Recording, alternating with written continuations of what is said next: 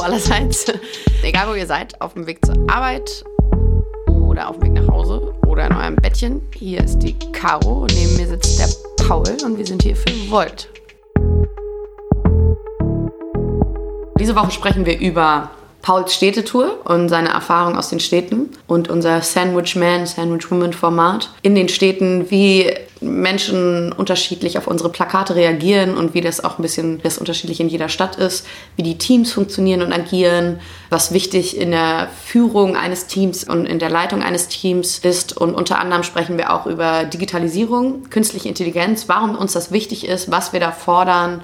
Ja, wir sprechen darüber, was das für positive Potenziale hat und gleichzeitig gehen wir aber auch auf die Befange und vielleicht Ängste von Menschen ein und erklären daran, warum es gerade so wichtig ist, das europaweit zu machen. Ich habe eine Sache vorweg. Wir versuchen ja immer ab und an unsere ähm, Aufnahmen zu verbessern und Paul hat gerade seine Finger als Lineal benutzt, um die Distanz zum Mikrofon zu messen, weil wir immer unterschiedlich laut sprechen. Und ja, sagt uns Bescheid, wenn wir wenn wir irgendwas verbessern sollten in unseren so. Aufnahmen. Fangen wir an. Paul, du warst die letzte Woche weg, bist durch Deutschland gereist. Erzähl mal ein bisschen davon. Ja, ich war letzte Woche auf Städtetour. Ich habe ziemlich viele Städte besucht. Ich bin von Dresden nach Göttingen, von Göttingen nach Münster, von Münster nach Karlsruhe, von Karlsruhe nach Hamburg, von Hamburg nach Lüneburg und von Lüneburg nach Bremen gefahren. Okay, einmal quer durch Deutschland. Genau, und das Ziel davon war im ganz Wesentlichen allen unseren Städten nochmal näher zu bringen, wie können sie Volt wirklich sichtbar machen. Und wir haben da ja durch Zufall eine Sache gefunden, mit der wir gar nicht gerechnet hätten. Mhm. Und zwar diese Sandwich-Kostüme. Ja. Also, wir haben das mit dieser Marry a Brit-Aktion das erste Mal versucht, wo wir probiert haben, Briten mit Europäern zu verheiraten, um im Endeffekt den Brexit im persönlichen Kreis zu verhindern, sodass da einzelne Menschen nicht drunter leiden und äh, dass sie jetzt aus der EU aussteigen oder vielleicht auch nicht. Es ändert sich ja jeden Tag. Jetzt nehmen sie an, ähm, an der Wahl teil. Aber genau, das war unsere Aktion damals dazu. Ja, die Frage ist ja immer, ist der Brexit zuerst fertig oder der BER, der Flughafen in Berlin? Keiner genau. weiß es so genau. Mal gucken. Aber im Wesentlichen ging es darum, diese Sandwich-Kostüme, eben wie man das so aus New York kennt, diese Hotdog-Leute. Ja. Vorne steht was drauf, hinten steht was drauf. Die sind extrem wirkungsvoll, weil Leute sofort die eigene Nachricht lesen. Und das ist eine Sache, die haben wir in diesem Wahlkampf rausgefunden. Aber wie ihr euch mit Sicherheit vorstellen könnt, man sieht halt ein bisschen, ja, ein bisschen albern aus, wenn man damit rumläuft. Äh, trotzdem wollte ich das aber allen Städten beibringen und dementsprechend habe ich mir ein Sandwich-Kostüm genommen, bin damit durch die Republik gefahren und habe das in ganz vielen Städten gemacht. Und das Coole an diesen Sandwich-Kostümen ist, dass man sofort eine Reaktion bekommt. Ja. Und natürlich fragt man dann nebenbei natürlich auch, wenn man Flyer verteilt, und was mir aufgefallen ist, dass die Städte. Die Hemmschwelle ist so komplett überwunden, glaube ich, von Passanten, die dich irgendwie ansprechen oder so, weil sie dich natürlich irgendwie so ein bisschen, du kommst denen so ein bisschen entgegen, weil man halt so ein bisschen albern wirkt damit und ich glaube, deswegen wirkt man dann ansprechbar oder? Also ich weiß nicht, wie es ist. Ja, ist es dann klar, einfacher, ja. Leute anzusprechen? Ich habe das Gefühl, es ist viel einfacher, weil man so ein bisschen aus diesem ernsten Kontext rausgeht mhm. und Leute ja sagen, ha, warum hast du das an? Was soll das? Und dann, dann lächelt man ein bisschen und das Gefühl, andere Menschen lächeln auch, es lockert die Situation mhm. ein bisschen auf. Was super spannend war, wie unterschiedlich die Städte sind. Mhm. Zum Beispiel war es so, wenn man in Münster auf der Straße lang lief, Flyer verteilt hat mit diesem Kostüm und meinte, gehst du zur Europawahl, haben alle im Inbrunst der Überzeugung gesagt. Ja, ja natürlich. Natürlich. Was für eine Frage. Okay, und du warst ja noch in Bremen, ist noch ein relativ junges Team. Wie, wie, was war da dein Eindruck? In Bremen waren erstaunlich viele Touristen. Okay. Also richtig viele Leute da haben Englisch gesprochen, das ist wahrscheinlich wegen den Bremer Stadtmusikanten so. Ich weiß es auch nicht. Äh, aber das war spannend zu sehen, wie viele Touristen in Bremen sind. Okay, klasse. Und, Und was echt cool war in Bremen, hatten wir ein richtig großes Meetup mit irgendwie fast 20 Leuten in einem relativ neuen kleinen Team. Das war echt ziemlich cool zu sehen. Sehr cool, sehr cool. Und in Dresden, da warst du auch. Da haben wir schon ein sehr, sehr großes Team. Da haben wir unseren Kandidaten Robin Diesner ähm, vor Ort. Ja, wie ist es da so? Wie reagieren die Menschen auf unsere Botschaften, auf unsere Wahlplakate? Dresden war spannend. In Dresden war es so, dass man auf der Straße viel, viel häufiger so ein Nö, na, nu gehört hat, äh, das häufig irgendwie mir so gezeigt hat, ah, die Leute wollen davon jetzt gerade nichts wissen. Mhm. Ähm, vielleicht auch so ein bisschen, ja, einfach das Politik gerade in, in Sachsen wahrscheinlich auch aufgeheizter ist als in anderen Bundesländern. Mhm. So eine gewisse Politikverdrossenheit dann wahrscheinlich als Reaktion. Ja, wobei es auch richtig viele gab, mhm. die viel interessierter waren als in anderen Städten. Mhm. Also in Dresden wurde man viel häufiger in Gespräche verwickelt. Ja als in anderen Städten. Und das fand ich spannend. Und vor allem waren die Leute dann, die mit einem gesprochen haben, auch sehr offen, sich das anzuhören. Mhm. Ah, ihr seid eine neue Partei. Ah, okay, worum geht's da? Mhm. Das fand ich echt, fand ich interessant. Sehr cool. Was ich auch noch super spannend fand, war Lüneburg. Mhm. In Lüneburg. Super schöne Stadt. Ultra. Also ja. Lüneburg lohnt sich voll da mal hinzufahren. Ja. Ich habe immer relativ in der Nähe gewohnt, ist ja nicht so weit weg von Hannover. Ja. Aber ja, richtig schöne Stadt. Ich hatte super viele Freunde, die da studiert haben. Ähm, und so ein ganz kleines, süßes Städtchen. Alles sieht halt hübsch aus. Aber es ist, glaube ich, dann schon als Student zumindest ein bisschen klein, finde ich. Aber es ist schön. Es ist schön. ja, und wenn du mit Sandwich-Kostüm da langläufst, es war spannend zu sehen. Normalerweise merkt man immer, dass die Leute, die sehen einen Text und dann können die erstmal mit ihren Augen nicht weg. Ja. Und in Lüneburg hatte man das Gefühl, dass die Leute probieren, aktiv wegzuschauen. Ich weiß nicht, ob das nur der Tag war. Das war ein schönes, sonniges Wetter. Sprech, sprech mich bloß nicht an. oder, oder. Aber in, in, äh, in, in Lüneburg haben die Leute wirklich, die haben nicht gesehen und dann haben sie direkt probiert, irgendwo anders auf die Straße zu gucken. Und das ist eine Erfahrung, die man sonst eben gar nicht macht. Ja. Ähm, genau, und all diese Erfahrungen haben mich eigentlich dazu gebracht, dass ich inzwischen, um mit gutem Beispiel voranzugehen, mit Daniel, unserem Kampagnenlead äh, zusammen, also Kampagnenleiter, mit dem gehe ich jetzt eigentlich jeden Tag mit so einem Sandwich-Kostüm zur, zur Arbeit. Arbeit. Genau, fahre in den Öffentlichen mit und es ist super cool, weil Leute einen aktiv ansprechen. Ja. Und es ist intern und extern so ein bisschen so eine Challenge, so eine Wette geworden. Wer schafft es an den äh, kuriosesten Orten, diese Kostüme zu tragen und damit und mit Volt zu werden? Also sei es in der U-Bahn, in der Tram, im Restaurant, ähm, auf dem Fahrrad. Theater. Im Theater, genau. Und äh, das ist jetzt ein bisschen auch über Paul und Daniel hinausgewachsen. Ne? Also es machen jetzt ja mehrere äh, Freiwillige bundesweit, die da irgendwie mitmachen und von sich Aufnahmen haben.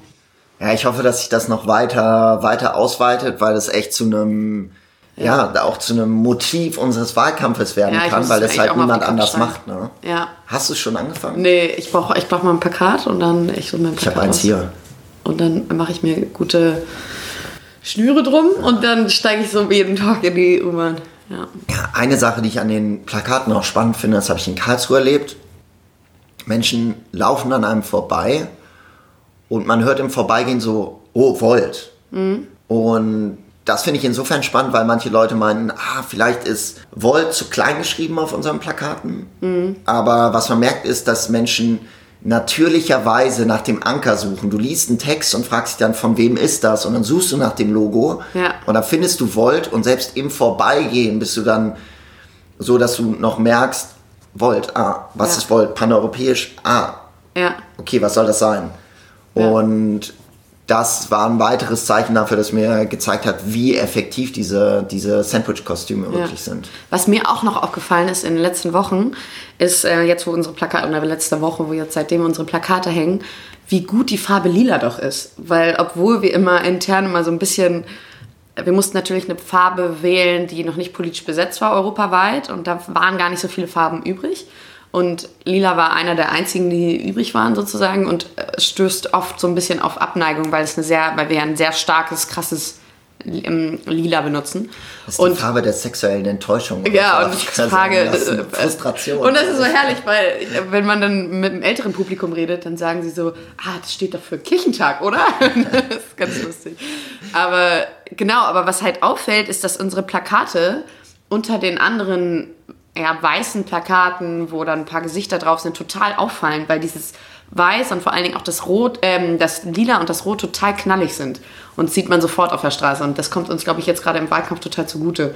Und vor allen Dingen auch äh, lila, ähm, lila Pullis, die getragen werden von den Freiwilligen, die fallen auch total auf. Das ist total genial eigentlich. Eigentlich ist die Farbe lila genial.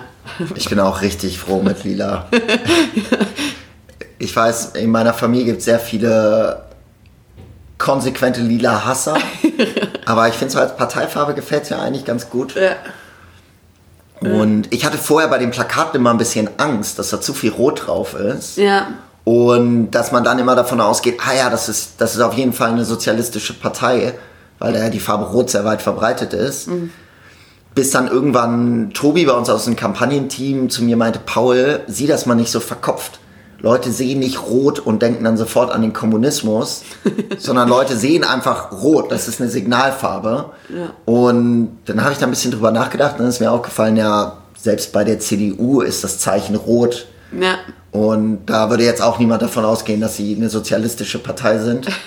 Und dementsprechend finde ich, haben wir eigentlich alles richtig gemacht. Kommunistische ja. Demokratische Union. KDU, es weiß eh niemand mehr, wofür das C steht. Obwohl ich immer dachte, eigentlich müssen sie sich jetzt umbranden. Ich glaube, es würde gut funktionieren. Er hätte unter Merkel vielleicht noch gut funktioniert, wenn man einfach aus christlich-demokratischer Union einfach Caring Democratic Union gemacht hat. Caring Democratic Union. Aber ich glaube, das ist ein Rebranding, das für die wahrscheinlich ein bisschen zu weit geht. Ja, nächstes Thema. Na, ich wollte noch einmal fragen, die Teams sind unterschiedlich weit, bundesweit. Und du hast ja vor allen Dingen auch diese Tour gemacht, um die Städte auf den Wahlkampf vorzubereiten. Und gibt es da Unterschiede, wie die Städte funktionieren? Also arbeitet ein Team so, das andere so? Ja, genau. Wo hast du die unterschiedlichen Stärken gesehen? Ich finde, man merkt immer, wie die Führung von einem Team aussieht. Hm. Ich glaube, was halt super wichtig ist, in Teamarbeit zu lernen, ist, dass man Aufgaben auch abgibt an andere Leute. Mhm. Und auch abgibt, wenn man das Gefühl hat, dass sie sie vielleicht nicht so gut machen wie man selbst. Mhm. Weil in dem Moment, wo man Aufgaben nicht mehr abgibt, wird einem über kurz oder lang einfach das Team über den Kopf hinauswachsen. Ja. Weil man einfach zu viele Aufgaben machen muss. Und in einigen Städten ist mir schon aufgefallen, dass man gerade, wenn man richtig, richtig, richtig gute Leads hat, mhm. beziehungsweise Leads haben, die einen sehr hohen Anspruch an sich selbst haben, mhm dass die manchmal mit ihrem Team zu weniger in der Lage sind, weil diese Leute zum Teil weniger die eigenen Aufgaben mit anderen teilen mm. und immer probieren sie dann noch selbst zu machen oder noch ein bisschen besser zu machen, mm. als Teams, wo die Mitglieder sich sagen, ah, okay, ich weiß gar nicht so gut, wie das funktioniert, ich weiß nicht so gut, wie das funktioniert. Das führt dann natürlicherweise dazu, dass man mehr als Team macht, ja. mehr Aufgaben miteinander teilt und dass man dann am Ende eigentlich als ja, Team und als Volt eigentlich besser aufgestellt ist, ja. weil man einfach zusammen mehr Kapazität hat. Von, auf jeden Fall, ja. Dann merken wir ja auch in unserer täglichen Arbeit so. Also ich habe auch manchmal ein Problem damit, glaube ich, Sachen abzugeben. Ich mache sie dann auch manchmal gerne selbst, aber vor allen Dingen, wenn sie eine gewisse Notwendigkeit oder Dringlichkeit haben, wenn ich dann Angst habe, es macht jetzt kein anderer, dann mache ich es halt eben schnell selbst.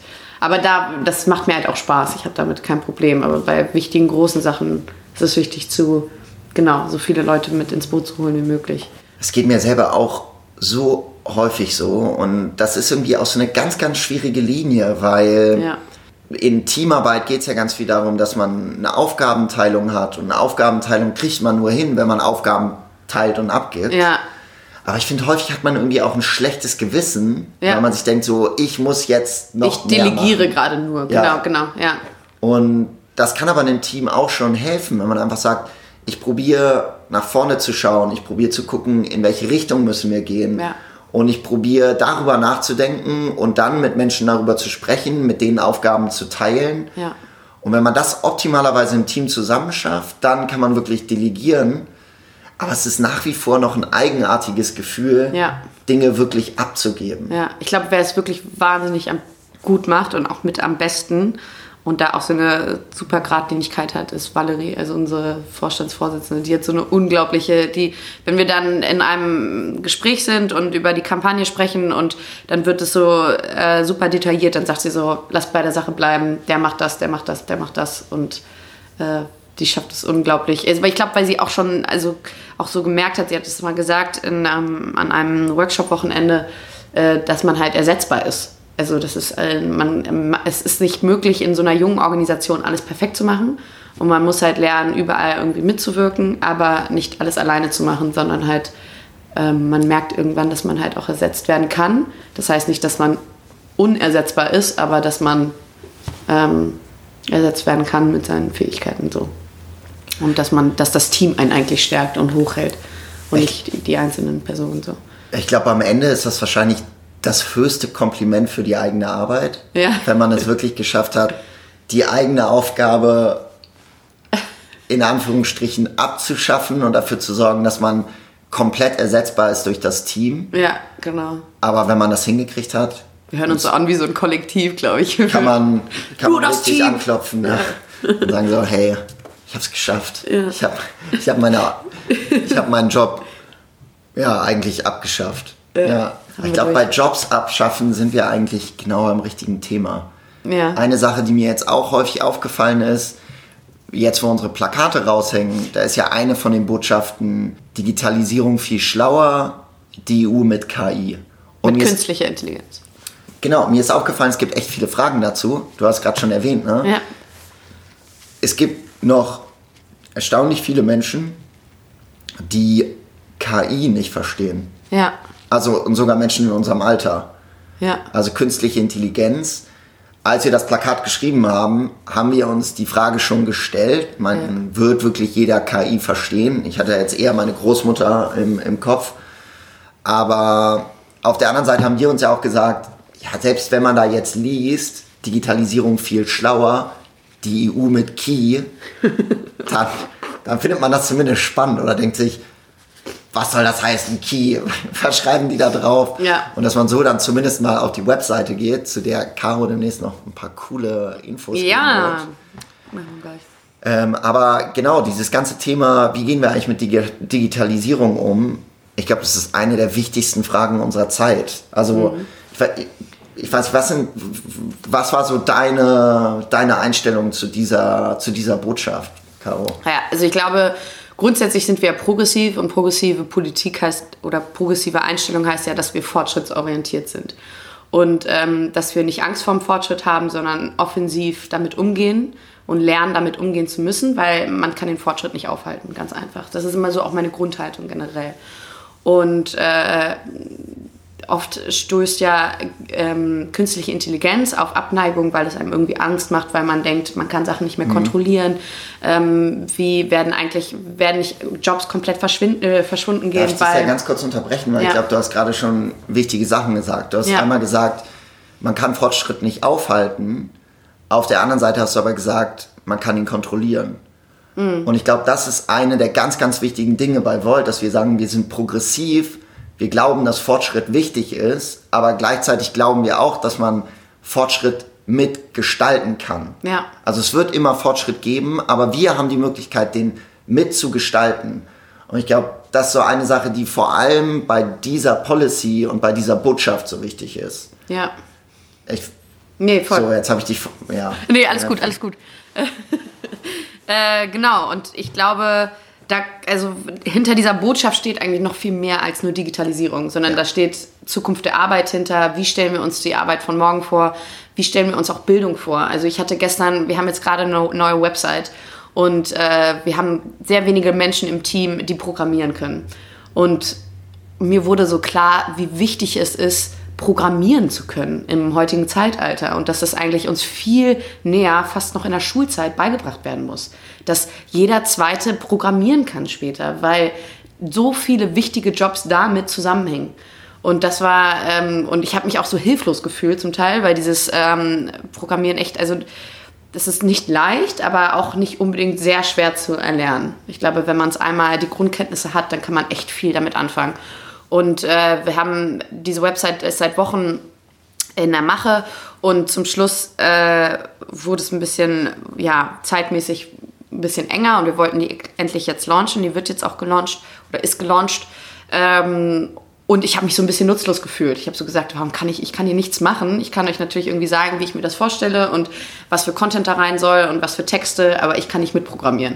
Und da ist mir mal aufgefallen, wenn ich jetzt ähm, zehn Jahre jünger wäre, wäre das noch ein viel größeres Problem für mich. Also in der Zukunft, wenn ich immer noch nicht programmieren kann. Ähm, und das ist halt ja ein Thema, wo, wie sieht die Zukunft der Arbeit aus? Was für Programme ähm, und was für Schulungen muss in die Bildung mit einbezogen werden, damit die Generation von morgen darauf vorbereitet ist, auf solche Fragen? Und wie geht man, wie können wir auch überhaupt mithalten, wenn wir uns nicht dem Fortschritt widmen? Ich weiß nicht, ich glaube, man kann das vielleicht so strukturieren in eigentlich drei Dinge, die uns, glaube ich, bei dieser Botschaft ja. richtig wichtig sind. Das eine hast du gerade schon angesprochen, Bildung auf jeden Fall. Ja. Das und, und also Bildung, Zukunft der Arbeit, ganz, mhm. ganz wichtig. Dann, ich glaube, ein anderes Argument ist sowas wie Selbstständigkeit und Souveränität in Europa, also Unabhängigkeit in Europa, vor allem wenn es um Technologien geht, die unser Leben extrem beeinflussen. Ja. Und ich glaube, das Dritte, da geht es ganz viel darum, wie funktioniert eigentlich unser Staat und was für Potenziale können wir dadurch Digitalisierung wirklich heben. Hm. Also ich glaube, das sind eigentlich so die drei wichtigsten Sachen, die für uns wichtig sind. Bildung, Unabhängigkeit. Wirtschaftliche Unabhängigkeit. Wirtschaftliche Unabhängigkeit. Und als drittes dann. Ein intelligenter Staat. Genau, ein intelligenter Staat, Smart State. Ich finde, eine Sache, die ganz, ganz wichtig ist, ist, dass wir sowas haben wie lebenslanges Lernen. Ja. Also unsere Welt wird sich eben durch diesen technologischen Wandel schnell verändern. Und ja. es wird schnell neue Technologien, schnell neue Dienstleister geben. Sie verändert sich schon schneller als vor 50 Jahren. Also vor zehn Jahren gab es das Smartphone nicht, sozusagen, oder elf Jahren jetzt ungefähr. Da wurde das erste iPhone kreiert. Das muss man sich mal vorstellen. Wir sind noch damit groß geworden mit so einem, ich hatte noch so ein altes Siemens. Ich hatte erst auch gar kein Handy. Ich glaube, mein erstes Handy habe ich mit elf oder so bekommen. Und ja, es gibt gerade noch Gen Generationen, die komplett ohne Internet groß geworden sind und dann gibt es Generationen, die nur mit Internet groß geworden sind und das wird so die Zukunft sein. Und ich glaube, da der, der Wandel passiert viel schneller, viel, viel schneller. Und darauf muss man vorbereitet sein. Ja, und ich glaube auch Jobs verändern sich schneller. Ja. Also ich glaube, dass es nicht mehr so häufig vorkommen wird, dass wir in der Zukunft 20 oder überhaupt 10 Jahre in einem Unternehmen arbeiten. Es wird sich wahrscheinlich häufig ändern. Ja. Und ich glaube, in dieser Zeit ist es deswegen ganz wichtig, dass der, der Staat uns die Möglichkeit gibt, dass wirklich lebenslanges Lernen immer wieder Zusatzausbildung machen, ja. Umschulung machen. Du hast es gerade ganz, eigentlich ganz gut gesagt. Ich habe äh, neulich mal eine Prognose gelesen, dass unsere Generation, also wir sind jetzt Alter Anfang, äh, Mitte, Ende 20, äh, dass die Millennials sozusagen mehr als sechs, sieben Jobs im Leben haben werden, feste Jobs. Und das ist sowieso schon total beunruhigend, so darüber nachzudenken. Also ich finde es total spannend, aber auch für viele Menschen auch beunruhigend, ähm, immer wieder den Job zu wechseln, alle paar Jahre. Und das Schlimmste wäre, wenn man keinen Job mehr findet ne? in, in so einer Welt. Also wenn man einfach irgendwann keinen Job mehr findet, weil man nicht genug vorbereitet ist. Und ich glaube, genau das wollen wir verhindern. Das ist nicht, also wir sind darauf eingestellt, dass wir nicht einen, einen Job für den Rest unseres Lebens haben werden. Also, ähm, oder genau, in bestimmten Bereichen bestimmt noch, schon noch. Aber ja, dass ein Großteil von uns immer neue Jobs haben wird. Und da muss man darauf vorbereitet sein, dass man dann auch wirklich noch einen findet. Ja, und ich finde, das kann ja auch was ganz Schönes sein. Ja. Weil wie häufig passiert es einem, dass man vielleicht in einer gewissen Lage einfach feststeckt, dass man denkt, es verändert sich nichts mehr und vielleicht auch im Verlauf des eigenen Lebens das Gefühl hat, dass man sich nicht mehr entwickelt. Mhm. Mhm. Und ich finde, gerade das ist eigentlich das Schöne am lebenslangen Lernen, dass man eben immer wieder die Möglichkeit gibt, sich auch zu einem gewissen Grad neu zu erfinden. Ja. Ich weiß, ich bin nicht so der krasse David Bowie-Fan, aber ich weiß noch, als er gestorben ist, gab es hier äh, im, im RBB, im Radio, gab es einen Beitrag, wo die gesagt haben, was hat David Bowie ausgemacht? Und dann meinen sie immer, David Bowie hat allen Menschen immer die Hoffnung gegeben, dass man sich immer wieder neu erfinden kann. Ja. Und vielleicht ist das ein bisschen unsere Zukunft, lebenslanges Lernen dass wir alle ein bisschen mehr wie David Bowie werden. Mhm. Vielleicht nicht ganz so androgyn, man weiß es nicht, mhm. jedem das seine. Ja. Aber uns zumindest immer wieder verändern können. Ja. Um das zusammenzufassen, für mich persönlich ist auch Zukunftsangst zu nehmen, weil viele Menschen, die unter Burnout leiden und äh, die unter Depressionen leiden, ein Großteil, ein Großteil dieser Menschen haben Zukunftsängste, ganz einfache Zukunftsängste. Und ich glaube, mit lebenslanges Lernen, was du gerade schon gesagt hast, guter Vorbereitung, kann man diese Zukunftsängste auch nehmen und sagen, du kannst noch was, du kannst dich neu entwickeln, du kannst dich neu erfinden, du kannst was zur Gesellschaft beitragen. Und genau, das ist, also das halte ich für persönlich super wichtig. Ja, man kann es begleiten. Ne? Genau, Also, ja. und ich glaube, ja, einfach so ein bisschen ja, ein Geländer geben, das einem hilft in dieser sich schnell wandelnden Welt, indem es Ja. einem sagt, du kannst immer wieder neu trainiert werden und wir helfen dir dabei, auf diese Zeit vorbereitet zu sein. Ja, Ganz, ganz wichtiger Punkt. ja. Ein schlauer Start, erklär mal. Ich glaube, ja, das, das, was wir gerade gesagt haben, das ist ja auch eine Herausforderung für einen Staat, überhaupt das anzubieten. Und ich Ja. glaube, so eine Sache, die wir gerade merken, ist, dass un unsere Staaten und unsere Verwaltung an eine Grenze kommen. Weil sie häufig gar nicht die Flexibilität haben, um mit gewissen Dingen umzugehen. So, und jetzt kommt aber Digitalisierung und KI. Und neulich war ich bei einem, bei einem Vortrag von einem ja, KI, also künstliche Intelligenz, Human Resource Unternehmen. Also einem Unternehmen, die quasi neue Leute einstellen, neue Leute finden für andere Unternehmen. Und die meinten bei ihrem Vortrag, ja, mit KI können wir 70% der Ressourcen einsparen.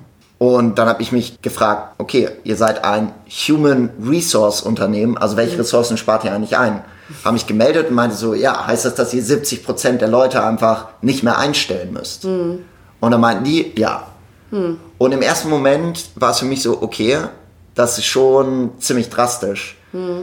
Aber im zweiten Moment muss man darüber nachdenken, was für riesige Chancen das für unsere Staaten eigentlich sein können.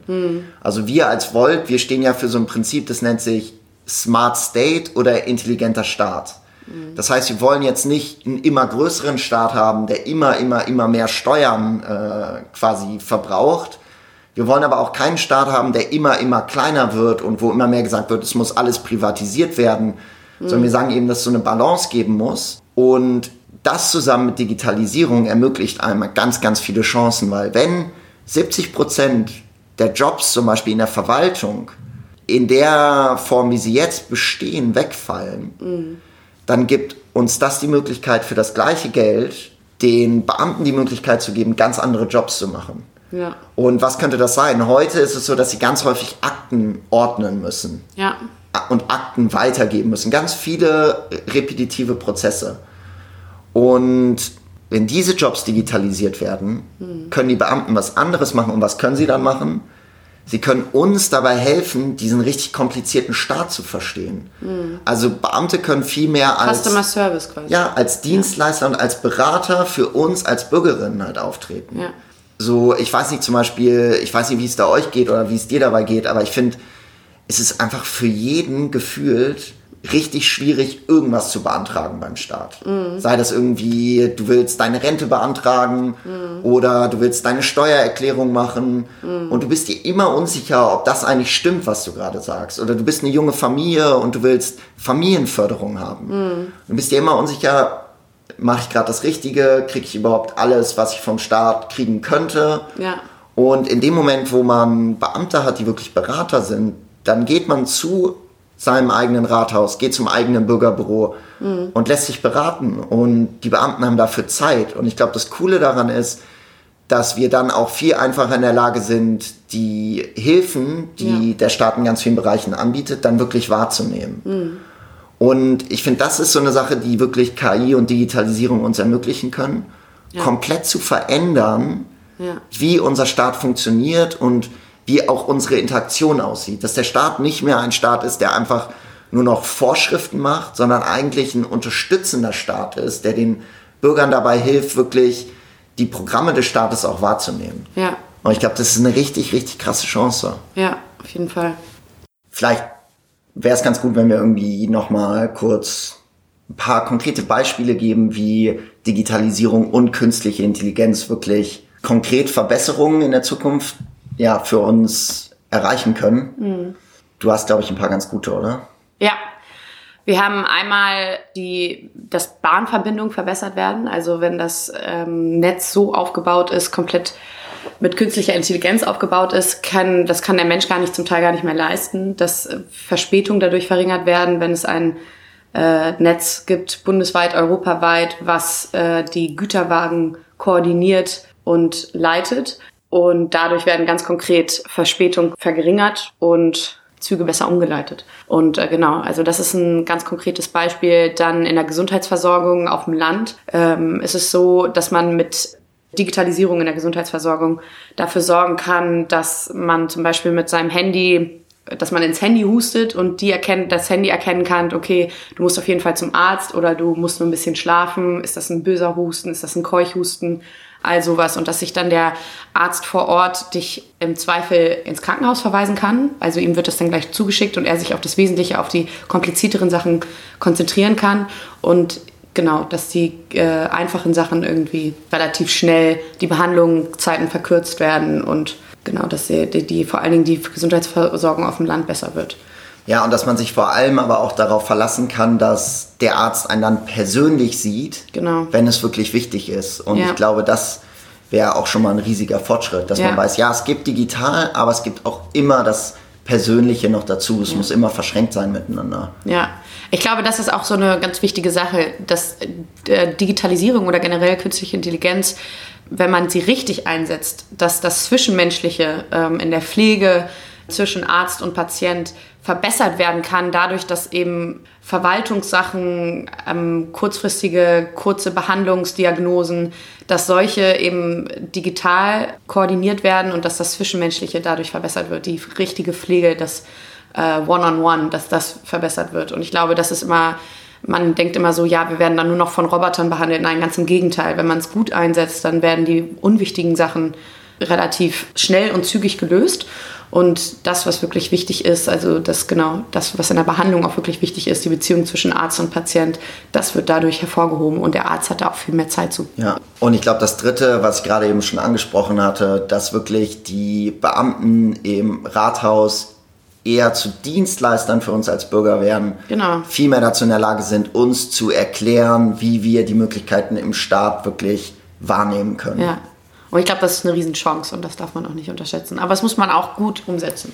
Weil, genau, wenn man es eben nicht kontrolliert, jetzt kommen wir auch gleich zu dem Thema Kontrolle, dann kann es natürlich wirklich sein, dass wir, ja, dass vieles nicht kontrollierbar ist und dass eben das Zwischenmenschliche komplett wegfällt.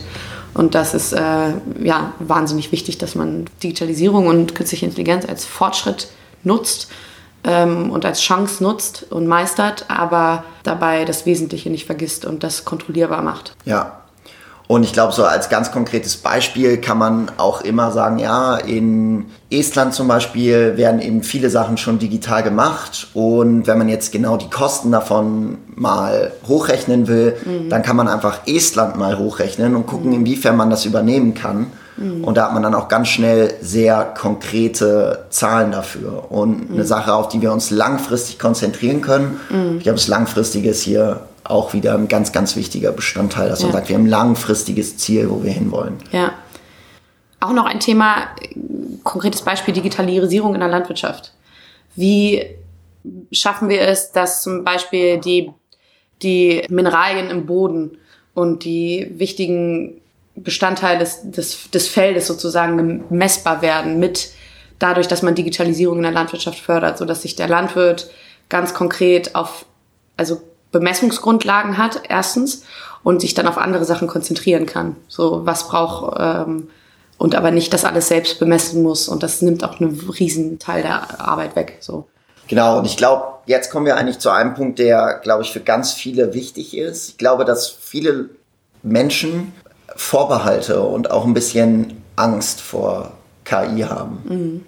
Und ich glaube, da geht es ganz viel darum, dass man das Gefühl hat, man kann das nicht so richtig kontrollieren. Und ich glaube, das ist ein ganz wichtiger Bestandteil auch bei unseren Forderungen, dass wir sagen, Europa muss da wirklich auch unabhängig sein. Mhm. Das heißt, wir brauchen im Endeffekt in diesem Bereich, in einem Bereich von der Technologie, die unser Leben so stark beeinflusst wie keine andere Technologie der Zukunft wahrscheinlich, mhm.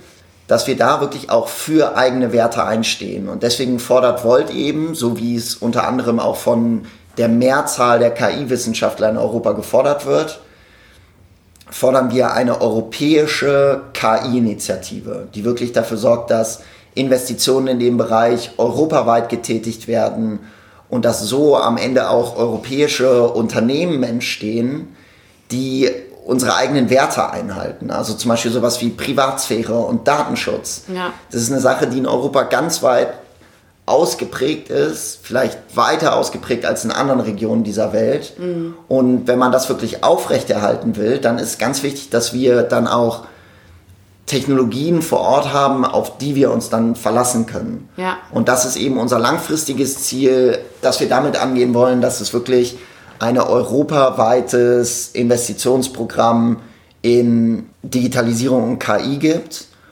Und ich glaube, das ist ganz, ganz wichtig, damit wir uns nicht abhängig machen. Jeden Fall. Wir haben dieses Wochenende unser Kampagnenfestival in Köln. Und da laden wir, haben wir Panel-Diskussionen, wir haben äh, Reden, wir haben einen Markt der Möglichkeiten, wir haben unterschiedliche Partnerorganisationen und Influencer, die da sein werden und mit uns zu diskutieren und über Politik zu sprechen. Es ist eine öffentliche Veranstaltung. Und auf dieser Veranstaltung werden wir auch ein paar Stimmen aufnehmen aus der Bewegung. Und in dem nächsten Podcast geht es dann vor allen Dingen um das Kampagnenfestival in Köln und um das Thema Migration. Genau, wie jedes Mal freuen wir uns, wenn ihr uns E-Mail schreibt. Genau. Bis nächste Woche. Tschüss. Ciao, macht's gut und jetzt bist du dran.